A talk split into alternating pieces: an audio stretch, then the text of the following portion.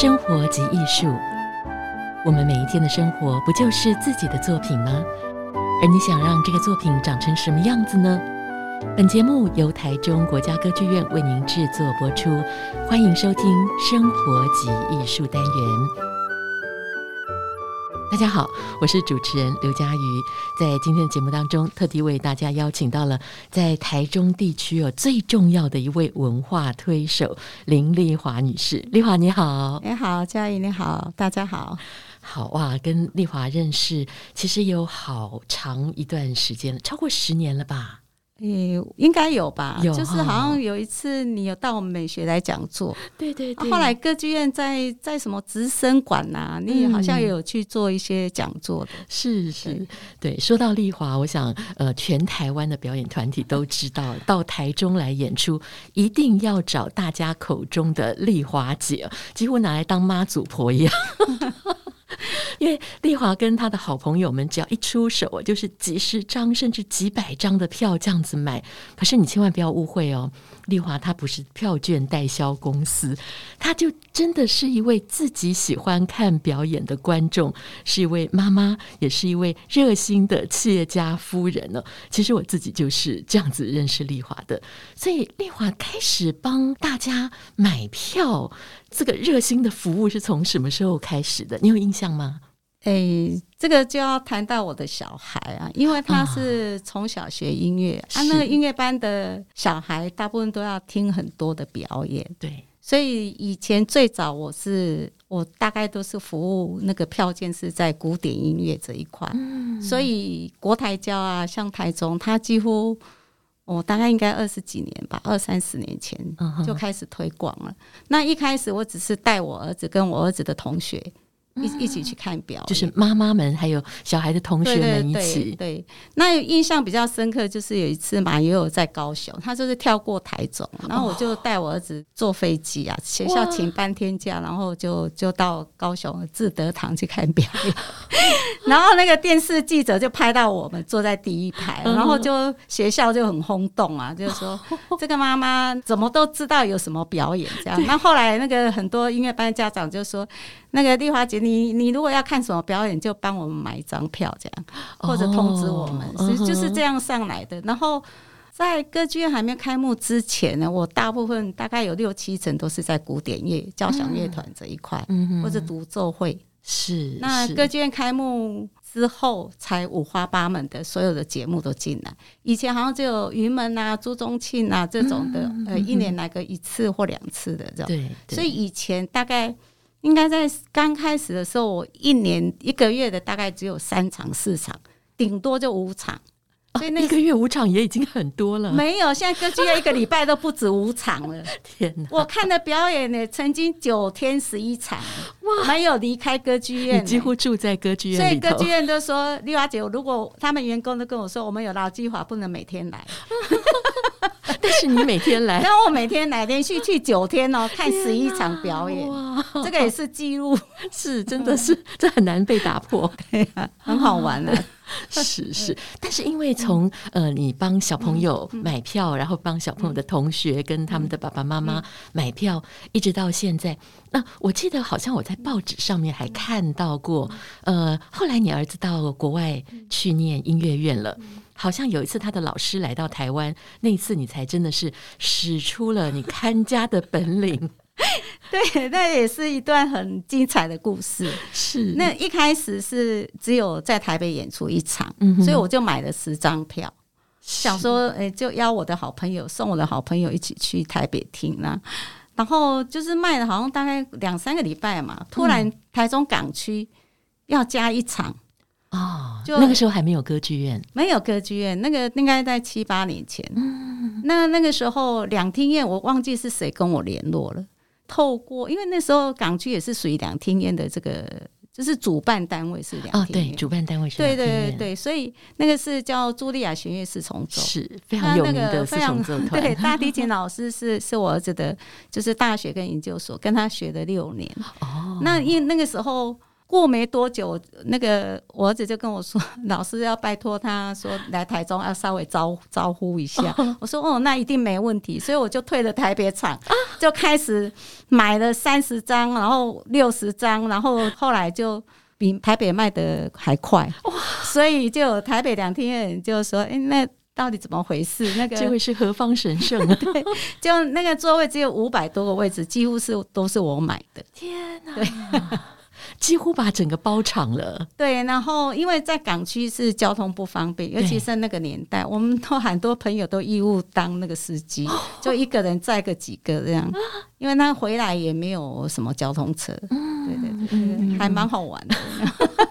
可是其实说实在哦，帮人家买票，好像少少几张也就没有什么关系。但是票数一多，可能有人一下又要加买，有人一下又有事情不能来，这其实是很头痛的一件事情哎。嗯，对对，对我来讲，我已经习惯了，而且我很多朋友都知道，了解我的人都知道。你问我昨天在哪里吃的什么大餐，吃的哪一道菜，嗯、我是不会记得。哦、但是我所有的心思都在记，谁买了一张票，多少钱，哪个场次，我是很清楚的。是，所以我我我就说杂事不要问我，因为我所有心思都要来记票，记这个票的事情。因为那个票不光是两百块、三百块或两千、三千，你只要弄错了。你就无法对对方交代，尤其是有一些你漏买的，嗯，你简直都不晓得怎么办好。那个场已经卖完了哈，所以我那个压力是很大的，所以我所有的心思，所以像我家的饭桌是一天到晚都是是票桌，不是饭桌。哦、然后我先生是不能靠近的，不能靠近饭桌。天哪，他没有抗议，对他因为一弄乱，或是窗户一打开，风吹的，我就我就整个大乱了。所以我，我我现在说要不要我帮忙，我就说你离我远一点就是帮忙。哇，这真的也是要老公非常的支持哦，你才有办法这样子全心全意在帮忙做译文的这个推广上面。对，因为我老公他是像他回来是他服务我，不是我服务他。他回来的时候，早餐啊、晚餐啊都是他在准备，嗯，因为他觉得说。我如果把这些时间服务别人，可以服务数百人。然后，如果是只服务他，那效益太低了，所以他来服务我。你老公也太大爱了吧？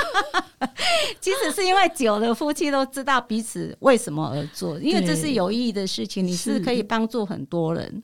对，所以他当然会很认同。他更好玩的是，我我曾经去三亚玩三天呢。嗯，那刚好也就有碰到一场演出。结果他就代替我的身份去去现场给票，然后帮大家拍照。那那个那一场就是一个作曲家跟国台交合作的一个美国作家，那回来。那因为我已经事先安排的旅游行程，所以他那一天就代替我去看表演。然后他一进中心堂就跟大家说：“今天请叫我丽华。”但是他很多人他认识他不知道，他知道这个人，但是。不知道他们的名字，但是他就说结束后请来跟作曲家拍照，所以他就拿了那个节目单，然后他就真的去执行我平常在做的工作，就是说下一位，下一位先拍一张团体照，再个别照，那所以大家都会去侧影去拍他，说传给我。那时候还在三亚玩，大家就传给我说你老公也太记者了，这真的是。夫唱夫随啊！哦，就我觉得好感动人的一个画面。早期他都在拍，像那个九七点七，他们都知道。但是有一个摄影师在拍照，但不知道他是谁。哦，对，早期他就是像一个黑衣人，但后来因为久了，大家都知道说。哦，原来那个是她老公，哇！丽华真的是呃，让人非常感动的，就是一位企业家夫人。然后我们每个人都觉得说，企业家夫人应该就是拿着包包，然后吃喝着下午茶，啊、呃，过着很无忧无虑的生活。但是你真的。为自己找来了这么大一个，而且是完全没有配无己的一个工作，就是单纯的在服务其他的朋友。你你这样子本来可以当贵妇，现在变成阿信。其实因为做有意义的事情，我常常讲说那个福气是是蛮不错的，因为我自己心里得到很充实、很快乐。但有时候就变成一种使命感。哦、就是说。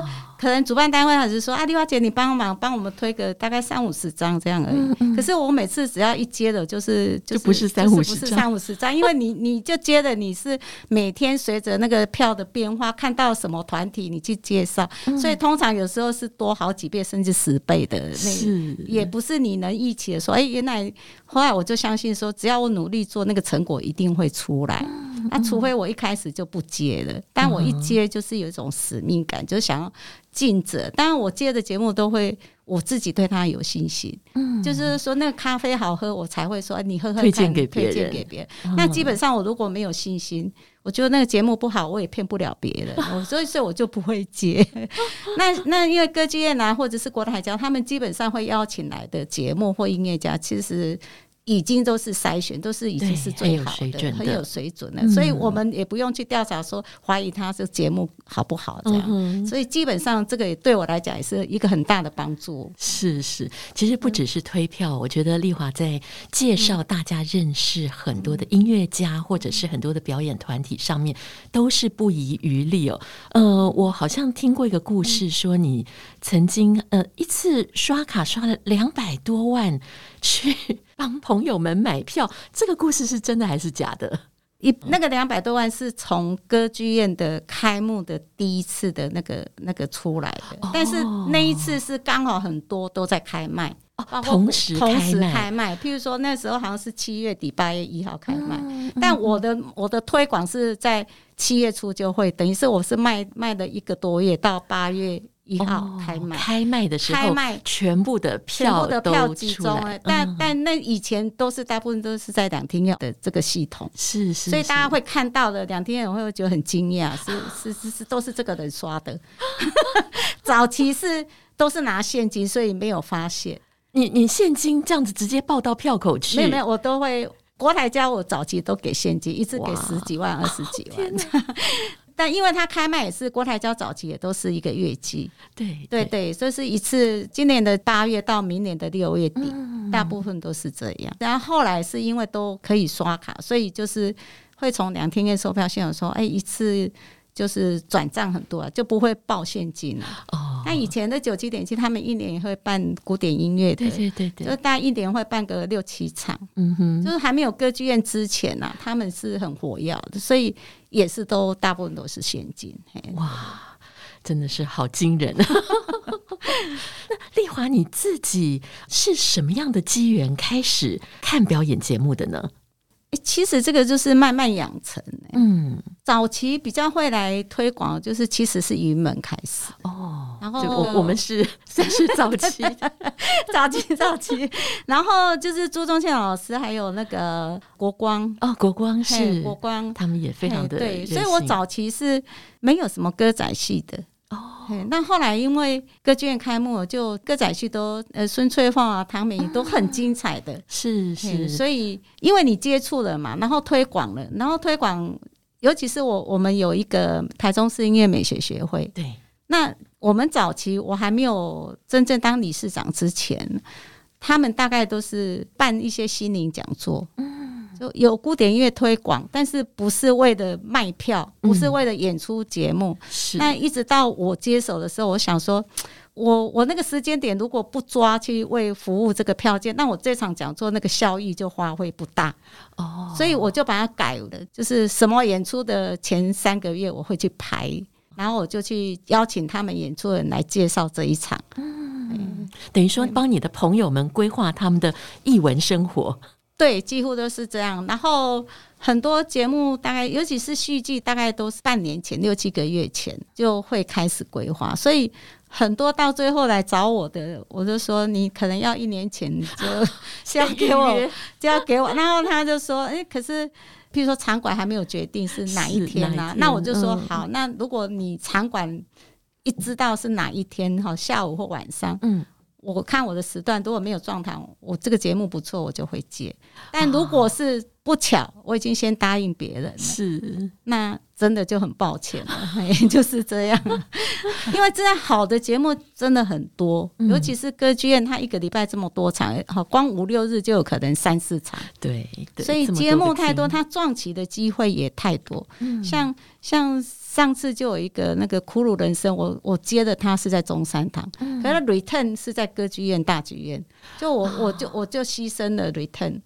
对他这一场的票房，我就觉得很抱歉了。就 就很多人就跟我到中山堂去看《苦鲁人生》，嗯，对，是是。所以同质性的，有时候你真的撞钱，你真的没办法。嗯嗯，对，所以哦，到台中要演出的话哦，就一定要去找大家口中的丽华姐，因为透过丽华姐的这个金字招牌的保证哦，呃，以及她的推荐，真的可以让非常多可能不是这个呃平常观众圈里头的这些朋友都有机会接触到。诶，那丽华你自己小时候是有学过什么乐器，或有接触过什么表演吗？怎么会对于艺文这个领域这么的喜爱呢？基本上没有啊，因为我我其实是一个乡下小孩，嗯，不过我我觉得我还蛮幸运的是，乡下的时候，小时候我爸爸只要是逢年过节啊，像基隆啊，有什么那种以前是比较流行那种那个叫什么高空弹跳，类似那种那个叫什么？魔术马戏，马戏，对对对对，嗯、比较流行。那偶尔看一下电影这样，哦，还有歌厅秀。哦哦，歌厅秀，歌厅秀，嘿，偶尔会带我们就，因为我爸爸也是很忙，所以他有时候会，可是我都会觉得说，诶，也有可能是。我小时候有看这些表演，哦、那个会会在我的印象中觉得看表演是一件很棒的事情，嗯、很开心的事，很开心的事情。那加上因为希望小孩子学音乐可以多方面接触，所以说舞蹈啊，嗯、各种乐器啊，哈，不会说因为他拉大提琴就只看大提琴的表演，不是这样，哦、就希望他是。呃，接触五花八门的表演艺术啊，剧场也好，所以像我儿子小时候三四年级，我会带他来台北参加那个。哎，那叫卢国儿童剧团的那种表演，夏令营，就是很夏令营，大家三天两夜啊。我住饭店，他就去 去营区。就是我就觉得，对于这种表表演的东西，我就会会吸引到我。那很多他的同学后来妈妈也会问我说：“你怎么会都会接收到这些东西？”我说：“可能我有兴趣的时候，我就很容易去注意到这个点呢。”所以他们才说：“为什么你都知道有这个表演？我们从电视上看的时候，要买票都来不及了。”对，都已经到后面了。是是，所以小时候也是因为这样子的呃缘故，所以会想要说让孩子学乐器吗？还是那个时候是小朋友自己想要学的？嗯，那个人家就是说那个学音乐孩子不会变坏啊，所以就想说跑去雅马哈，可不可以让他乖一点？原来是要小朋友乖，因为我觉得小男生很很很皮呀、啊。那你学音乐是不是静下来哈，弹琴这样？对，就他他就是学了大概几个月吧，老师就说那个要不要试着去考音乐班呢？哇，他就介绍一个国小音乐班的老师，就没想到很有缘分啊！就老师教了他几个月，就说哎，剩下几个月时间，你要不要冲刺一下音乐班？好厉害、哦！那我我就说，嗯，也不知道音乐班是什么，反正从此就走上那个 没办法归路归路。不过我觉得很多爸爸妈妈哦，有时候小小时候要叫小孩子学乐器，我听过很多爸爸妈妈都会跟小孩子吵架，甚至小孩子生气，爸爸妈妈也生气。哎，那你怎么有办法这样引导你的孩子，真的就这么开心的去学乐器呢？那个以前大家都说我可能是虎妈，到现在还有人问我说：“你到底认不认为你自己是虎妈？”是你你你认为吗？对，我就我自己会想一个问题，但是我我不太承认我是虎妈。对，我觉得也不像哎、欸，你看起来就讲话这么温柔，怎么会是虎妈？哎，凶的时候可能有，但是我知道说该什么时间奖赏分明，哦、然后。然后我可能还蛮懂孩子的心理，嗯、嘿，就是、嗯、就是该该怎么样的时候要让他服服帖帖这样。所以其实我在带我儿子练琴的阶段是快乐的。哦，是。快乐的，对，快乐的，从来没有因为说小孩子不练琴或什么，妈妈跟小孩吵架，会会，但是但是我我那个表情只要眼睛瞪大就知道，所以他们说，哎，这样也算是虎妈吧。这个眼睛大的虎妈。对，所以哦，我觉得丽华最可贵的一点呢，就是她不是只教孩子练琴，而她是真的带着孩子去参加了很多的音乐会，去看了很多的表演。我相信这个对孩子来讲，在他们学习艺术的路上，其实有很大的帮助。嗯，我相信，因为因为我印象最深的就是刚刚提到的那个马友友，我们坐第一排，嗯、是。对，然后我我就觉得，我儿子说他他跟我啊，几年后每次在讨论，就是说就会说马有那个皱纹呐，还有那个皱纹，还有那个清楚了，对，那个那个表情是整个有点皱在一起的那种，还有那个汗这样这样飙哈，很彪悍，因为我们坐第一排看的表情很清楚嘛，是，然后就是非常陶醉。他说那种画面在脑海里。都没办法忘记，那我自己也都都还存在这种画面，所以后来有些音乐班的小孩问我，如果教小孩，我就说你就带一个去坐在最前面去看一个表演，那孩子比你回家说 N 遍哈，然后教他练琴还有用，是对，因为那个东西是他觉得那个是他的偶像，他想要这样，他有一天也要在台上这么的陶醉，这么的投入在那个。音乐的世界，对对对，对。我记得我听过王佩瑶老师讲过，他说有些爸妈就跟他讲说，为什么我的孩子都不练琴？然后佩瑶老师就说，因为你自己从来不接触古典音乐，那你怎么会叫你的孩子要好好练琴？我觉得丽华就真的是以身作则，完全就把孩子带进这个领域里头了。对我，我觉得那个有些东西就是小孩子他自己去感受啊。像像我现在如果在推票，我也会跟你讲，说你你学画画的，那你多进来剧场，比如说你这次看云门的，你就可以说，哦，原来这么多影像是这么美的，是，就就但是艺术是息息相关的。我不是说我我我学什么我就只专注在那一个的讲座或者是什么，我说不是，你就是多方面的去看那样。嗯嗯，好，所以现在小孩子也已经在国外已经毕业了，是不是？十二岁是到美国，哦、现在现在洛杉矶，然后就考到东岸，哦、是到高中、大学这样博士班这样一直上来。那所以我等于是在他十二岁的时候我就退休了，所以我就从此以后就是。海阔天空的要看什么表演，就是我自己要看什么表演，我就会告诉我周遭的朋友，因为久了你就知道哪一些东西你的朋友是有兴趣的。嗯哼，像我现在一个月，比如说有四五档，我我很清楚我的观众群在哪里，哪些人对舞蹈有兴趣，哪些人对古典音乐有兴趣，甚至于要去魏武营，要去台北，我们都可以随时找到的。哇，嗯哼，所以你帮大家买票的这样子的范围，不是只局限在台中。没有没有没有局限，早期早期没有歌剧院，光一个台北 NSO 蝴蝶夫人，我都一次买八十六张票。天哪！对哇，所以丽华对于所有的这个表演节目，有从北到南可以说是如数家珍哦。呃，其实台中国家歌剧院成立之后，我相信对你的生活来讲是更加的忙碌了，因为你以前可能看的最多的是音乐节目，但是现在各式各样的节目你都非常积极热情的在参与，对，因为因为真的是呃疫情之后，嗯，这两年才变成有点衰退，嗯，不然以前是一个月大概十五场的表演跑不掉。天哪，你等于隔一天就在歌剧院里头出现，对，那。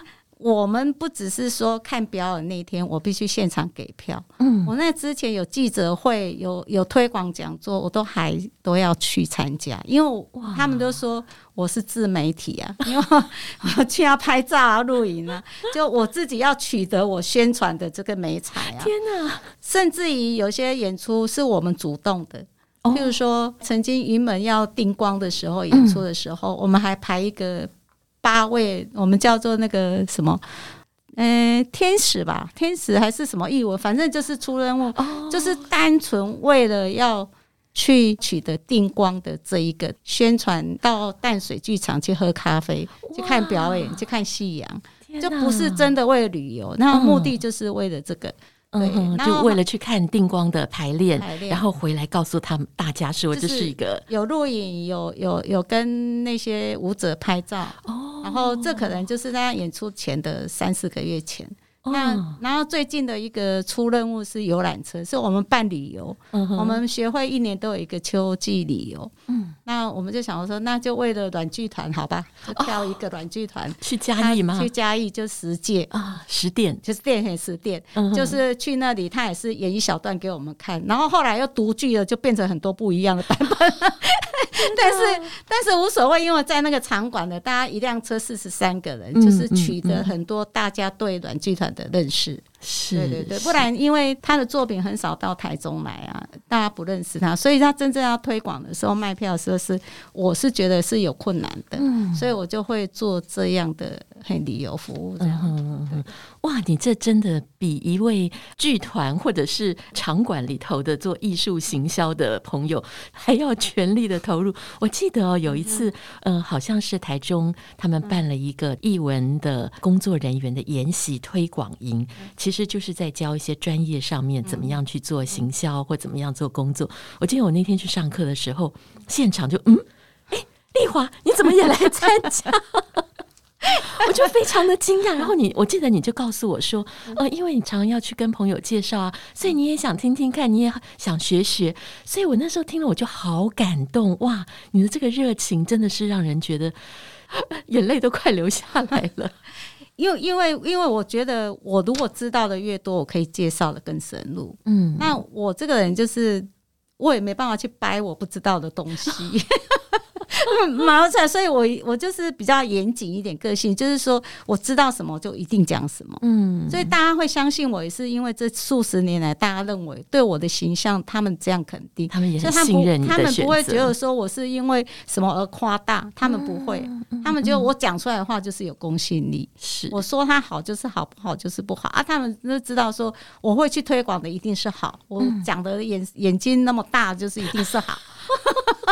所以，所以很多人不认识的人啊，听我上台去分享之后，下来都跟我讲说，我每次听你讲完哈，然后不买这张票哈，一定会很扼腕啊，堆心瓜那种感觉。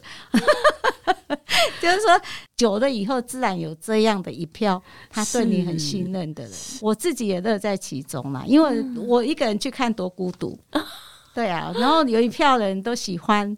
然后我们有共通的话题，嗯，除了自己享受之外，你还可以对其他人还有一点帮助，就是那种价值观的问题，嗯，对，你同样花了这个时间三个小时，你是造福自己，还是造福少数人，还是可以造福数百人？嗯，对我来讲，那个意义不不一样，不一样，所以我我通常就会有一点把握有限的时间。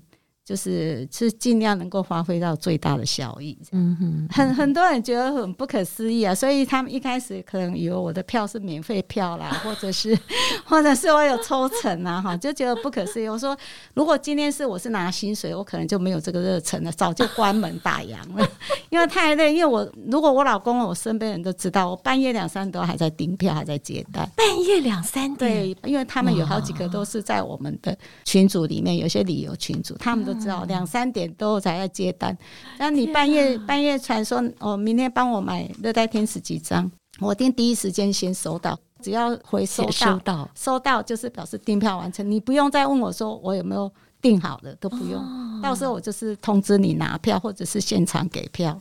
啊。如果是半夜，我就是可能天亮了以后，嗯、但是我怕自己忘记，有时候就是睡不着才是起来弄。哦、天哪，哇，那。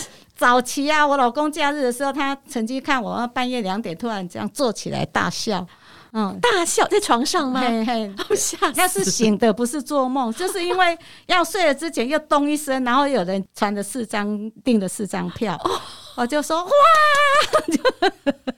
那时候我老公就说，你感觉比你自己中乐透还还开心。还开心那有有一些就是你可能要睡前就赶快再通知几个人，或是再把这个宣传文案传到赖群组。是，可是你要睡的时候就突然那个单子来，你就很开心。嘿，天哪，这真的是 Seven Eleven 的二十四小时服务。所以大家都知道啊，很多人都问我说：“你到底有没有在睡觉？” 包括住在国外的人也会说：“丽华，你到底有没有在睡觉？”因为他们在德国、在法国的。看我一样是没有没有时间性的在回复订单。啊，因为这两年因为疫情稍微是让我有比较休息了，就没有那个生意那个半夜一直在订票 以前是很急，生怕那个票买不到。对，嗯。不过我知道丽华帮朋友们订票哦，不是只是这么简单的，嗯、就是上网去、嗯、呃把那个票，或者说跟歌剧院说哦，这张票我要，嗯、而且你还要帮大家排票。哇，这个是一个很恐怖的工作哎，尤其现在你帮大家服务的场次这么的多，嗯、你的朋友这么的多，谁要跟谁坐在一起？这些你怎么样去安排这些事情？哎，其实这是这是循序渐进啊，因为久了，这些人都是跟我久了，我自然很懂。嗯很懂那个，第一次演就说，我想要跟谁坐在一起，可是他已经满了，你能不能尽量帮我哈位置买在一起？可以有这样子的对，那愿望。我我还这种是大概八九成是这样。哇，那也曾经第一次接到的时候很惊讶，说你不要帮我跟谁的座位排在一起。所以当我收到这个也是大笑的，第一次碰到这种情形，我说好，可能他们吵架了。对对，我就说我本来可能以前都一起嘛，现在吵架了嘛，可是我不知道原因，但是他会特别说，我说好，我帮你隔很远，就是很有趣的事情。是是，哎，有没有碰到那种跟你说要订票，然后自己忘记了没有来拿？这这很长啊，这很长。尤其是很少在看表演的人，嗯，所以以前也会有这种争分啊，有不我也常被骂啊。哦，对啊，他 他说我没有没有回复他订购完成啊，我说啊，那第一次是我的疏忽，我没有个别通知你。天哪，你还要负责再对对，我就会道歉道歉啊，我就说因为你第一次购票，我没有跟你说明。嗯，那那因为在群组里面大家都知道，因为有时候他们没看，嗯，我群组大部分都会写。啊，我的订票方式、取票方式，嗯，就规则写清楚。他以前有一个梁实秋饮料店，他会，他是一个取票点。哦，然后我们 没有自己的取票点。对对，那现在有风信子，就是我们美学的理事，他也提供一个取票点。是，但因为有些人离他那里太远，他不可能去那里，所以那些就是变成我们有在歌剧院看表演的时候，你在售票处跟我拿，我随时票都放在我包包，所以我包包里面随时都有三四十封的那个票券，全年无休的，随时。是你看到我，只要你票还没取，都是在我的包包里，所以我常常说我我什么都可以掉，但是那些票不能掉，去到哪里都是别人要帮我拿着。我说不用不用，因为这里面有可能有数十万，而且不只是钱的问题，对，是这些票丢了，我会搞不清楚谁有哪几场票丢了哦，因为他可能一个信封里面有四五场不同场次的，嗯嗯嗯，对，哇，所以这丽华的包包很重要，是压力很大，早期早期真的是压力很大，那个不是他们是说你。你今天收了十几万，要小心。我说我才不担心钱的，嗯、钱的丢了没什么，你那个票丢了才严重。是是，是，而且我我没有在对账啊，你有没有汇钱给我什么？我从来不会的。哦，对呀、啊，我从来不对，我没有多余的时间做这些。所以有些人就说：“哎，我转给你账号给我。”我说好，但是我也不会对，没有时间对那个。哇。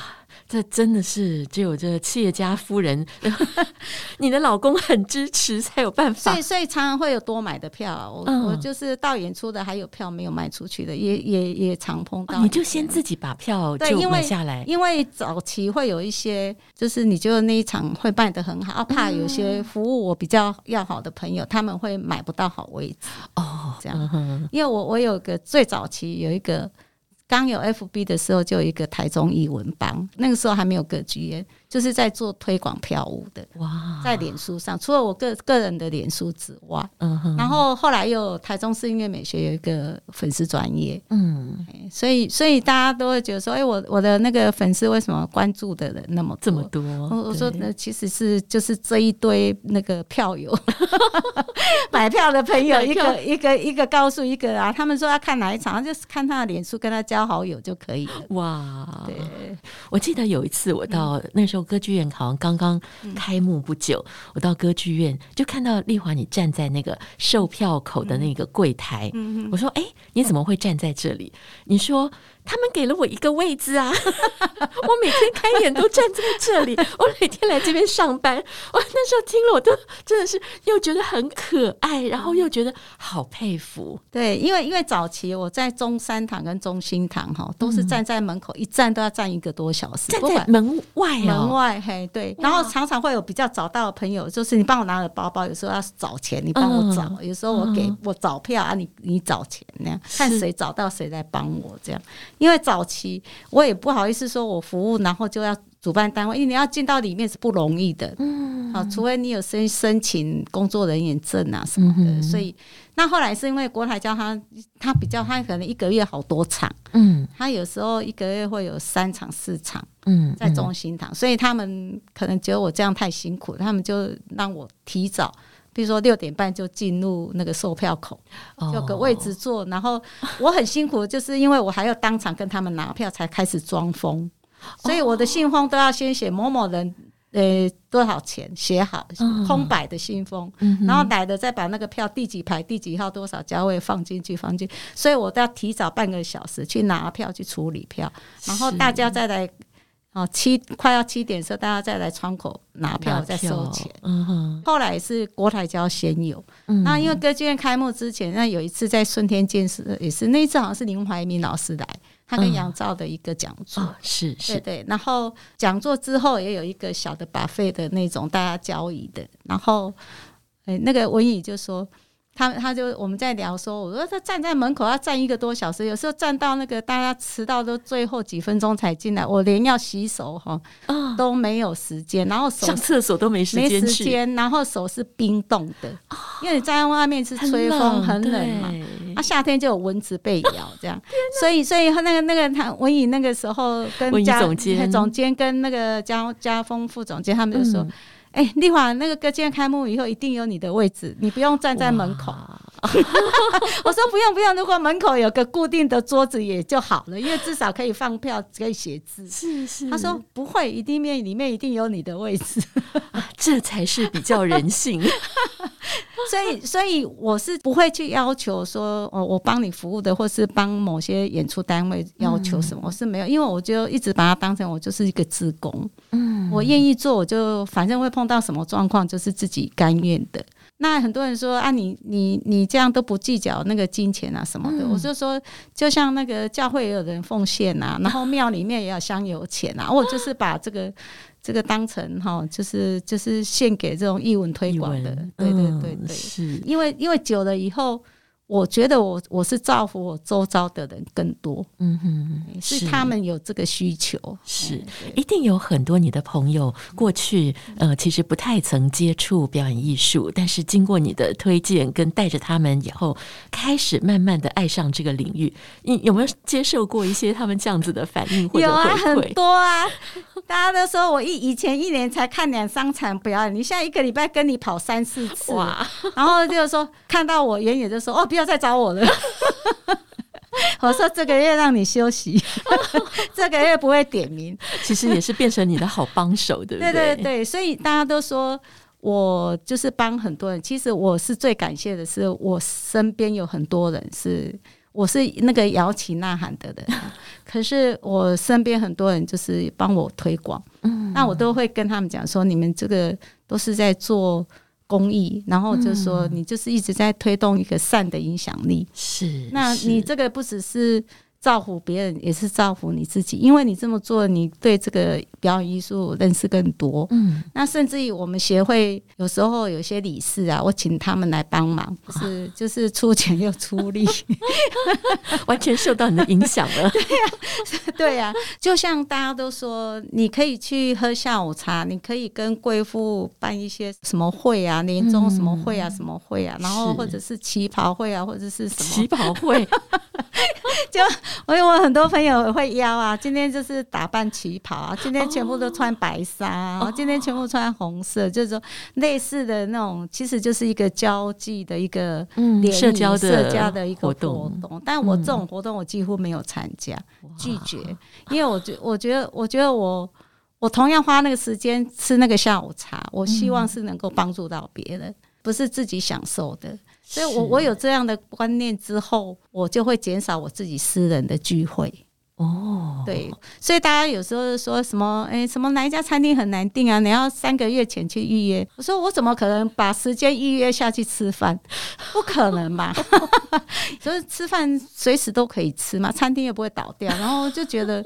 就觉得没有必要这样，所以我我像有一些人会邀我参加他个别的展览，嗯嗯，比如说在台北啊什么世贸中心展啊，在高美馆展，我现在几乎都不敢事先答应。哦，我就说，因为我要以数数百人的票务 为，数百张票都在你的身上，对对，所以我不能因为我自己去外县市参加一场活动，然后参加一个茶会，嗯、我就牺牲掉，所以我都不敢答应啊。感觉起来，这真的是一个使命感呢。因为你做这件事情完全都没有报酬，然后也没有收取任何的费用，完全就是免费的服务。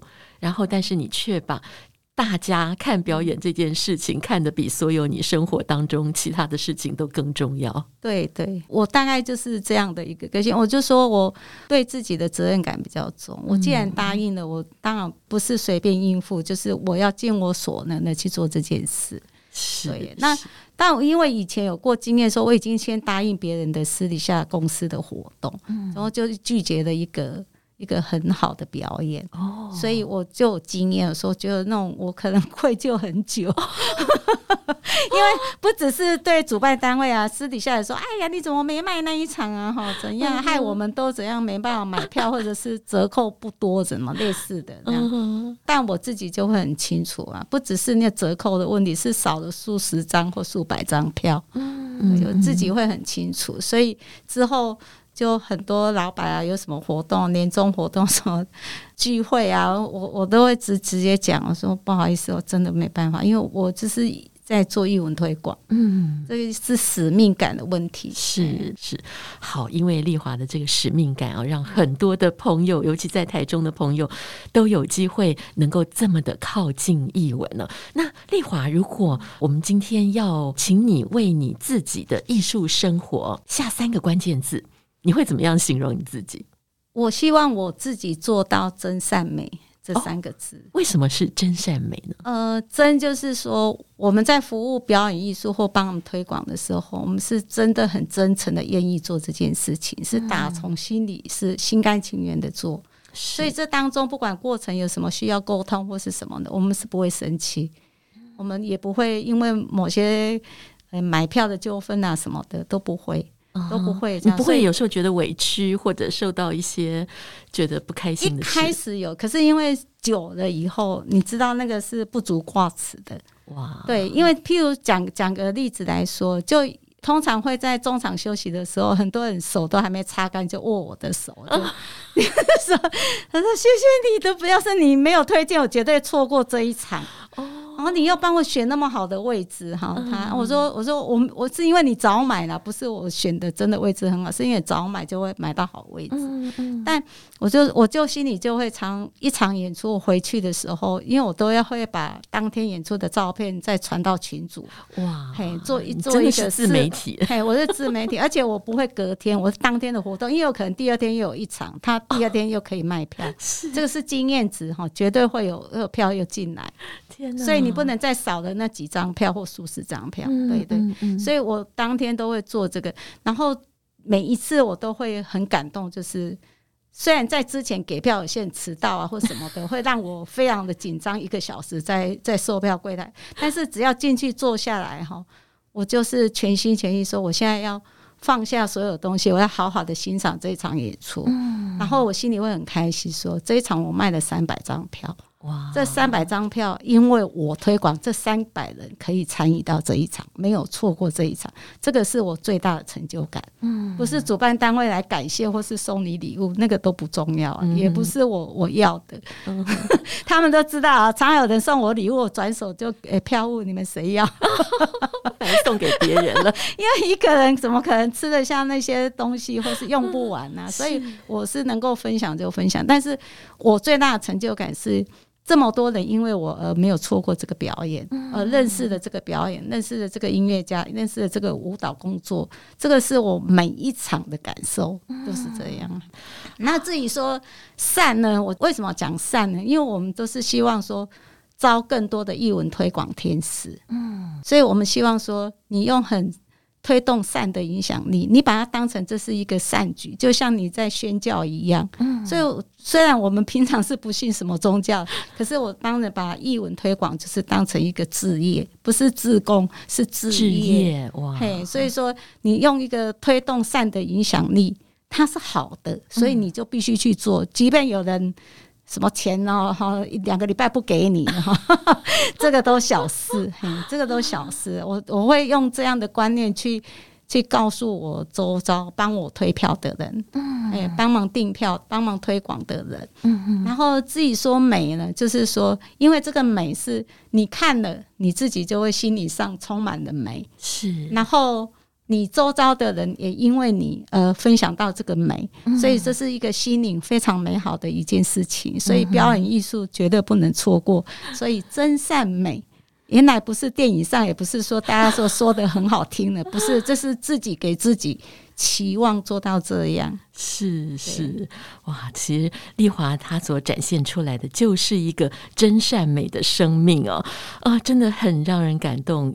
下一次哦，如果你在台中国家歌剧院的前台看到一位看起来不太像工作人员、很漂亮、眼睛很大、前面摆了很多票的一位美丽的女士，请你跟她说一声：“丽华，谢谢你。”真的是非常非常谢谢丽华，我们也期待在丽华的推动下，能够让更多本来不一定有接触到表演艺术的朋友们走进歌剧院来看演出。好，谢谢你，谢谢丽华，谢谢，谢谢。谢谢。